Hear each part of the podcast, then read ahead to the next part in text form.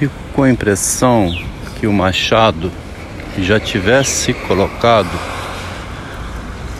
naquela posição de charneira, espécie de dobradiça,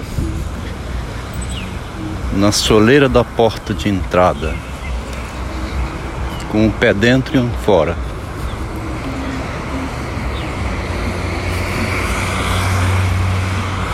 Se for ler Freud aos 16 anos, é a idade da crise, né? Onde nenhuma profissão servia para ele, ele inventou a psicanálise. Aqui, mais uma vez, a gente pode pensar em Sócrates, que queria pensar em ensinar o adolescente a questionar. Então, questionamento da autoridade, né? Mas esse áudio aqui eu estou começando porque me veio uma outra ideia à mente. A ideia do excluído, né? Que vê de fora com inveja de quem está dentro, mas não está fora, porque ele está dentro, no meio dos salões, vendo os desfiles, né? E essa justamente parece ter sido a posição do machado. No conto possível e impossível, e logo depois em A Ressurreição, o primeiro é de 67, a ressurreição é de 72. Nos dois ele menciona o sarau de poesia. Ele é convidado. Dr. Félix é convidado e o Teófilo também, dois personagens. É muito provável que o Machado frequentasse esses saraus de poesias, de declamações de poetas, onde iam se exibir os escritores da época, assim como tinha comum isso em Paris. Em vários lugares em Paris são os cafés Érico Veríssimo comenta o mesmo lá no Fantoche. Em 1928, por aí, se reuniu em Porto Alegre, alguns amigos. E aqui em Vitória tinha um grupo de intelectuais do qual fiz parte. Desde a década de 80. Existe ainda. Intelectuais que eu digo assim, gente que lê, né? Engenheiro da, da Vale do Rio Doce, professor da UFES, médico, né? Intelectual quer dizer, lê, gente que lê livros. Tem um, Paulo Bonates, que é psicanalista e também é escritor. E também a convivência com minha esposa, né? Que é intelectual, inteligente, estudiosa, lia muito. Uma histérica perfeita. Estou para publicar um livro autobiográfico com o título Como uma histérica fez de um engenheiro um psicanalista. Agora vou unir as duas pontas aqui do raciocínio que é a mulher se finge excluída, né? E quer inclusão social, ela quer entrar no mercado de trabalho, ganhar bem, no reconhecimento público, né? Antes a mulher mandava por detrás das cortinas. Agora ela quer mandar por detrás e também pela frente. Pelos dois poderes. Pela frente das cortinas, quem mandava, né? Quem determinava aparentemente era o homem. Mas ela por detrás mexe as cordinhas. A mulher sempre operou muito melhor do lugar de invisível, né? Invisível socialmente. Porque nada melhor do que você trabalhar oculto, né?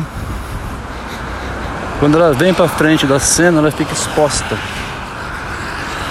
Aí ela pode então na rivalidade, né, das outras, o olhar assim lateral, né, perguntar como é que ela fez para chegar ali, né?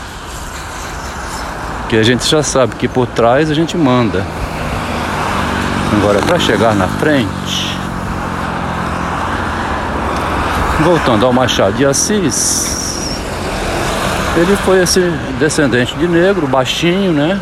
Pouca estatura, que circulava, né? Devia ser aquele sujeito safadinho. E o Chico Buarque canta lá, o malandro carioca, né? Aquele que frequentava os ambientes e percebia com um olhar irônico e muitas vezes cínico toda a loucura que é a sociedade humana. Em A Ressurreição, o doutor Teófilo é um médico e o Menezes, acho que é o Menezes, chama ele de cínico.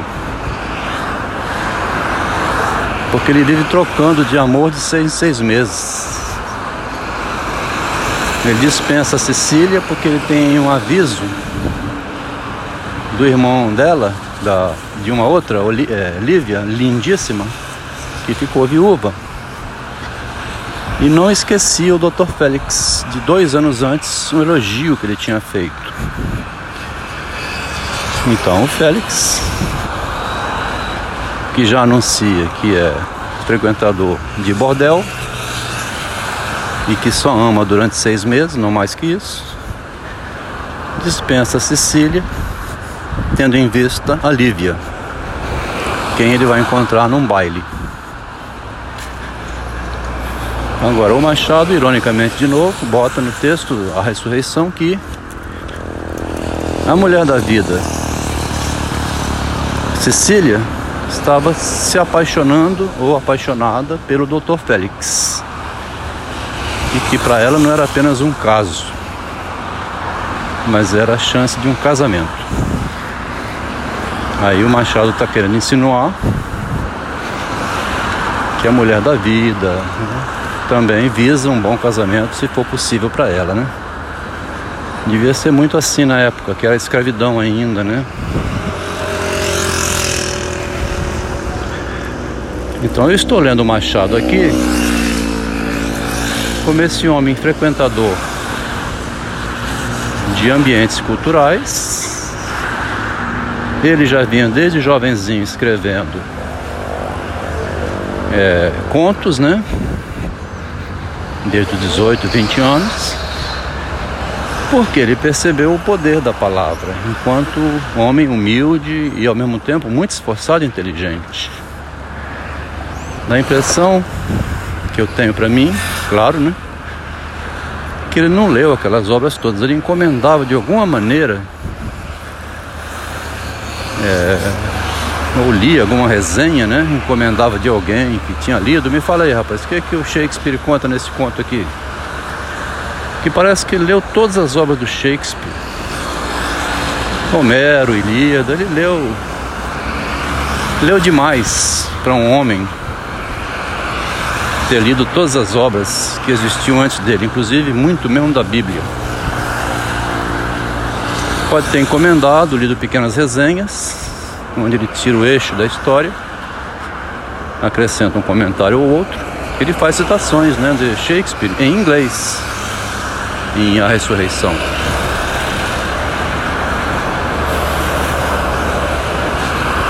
Então ele também devia pedir alguém que negociar aqui ou ali com alguém a leitura de textos em inglês em francês, em italiano, para enriquecer o máximo possível é, as obras que ele vinha escrevendo ainda na década de 70.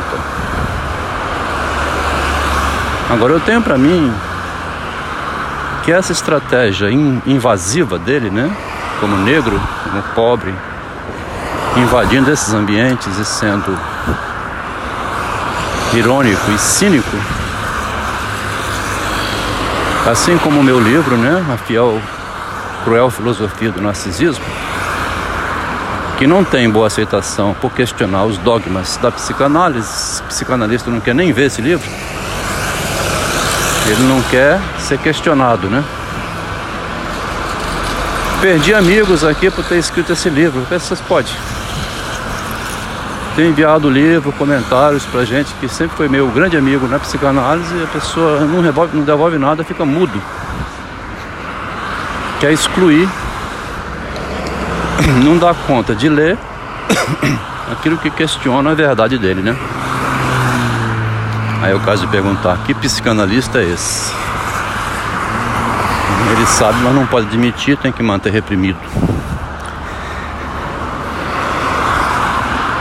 Então eu tenho a impressão que o Machado exagerou na ironia, né? Exagerou, não digo, ele trabalhou muito a ironia, o cinismo né, da época, a escravidão também, e é possível que tenha sido excluído dos saraus de poesia.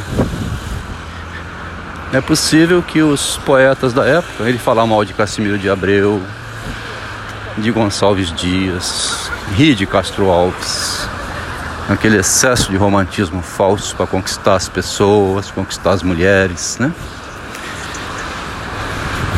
É possível que tenha sido excluído.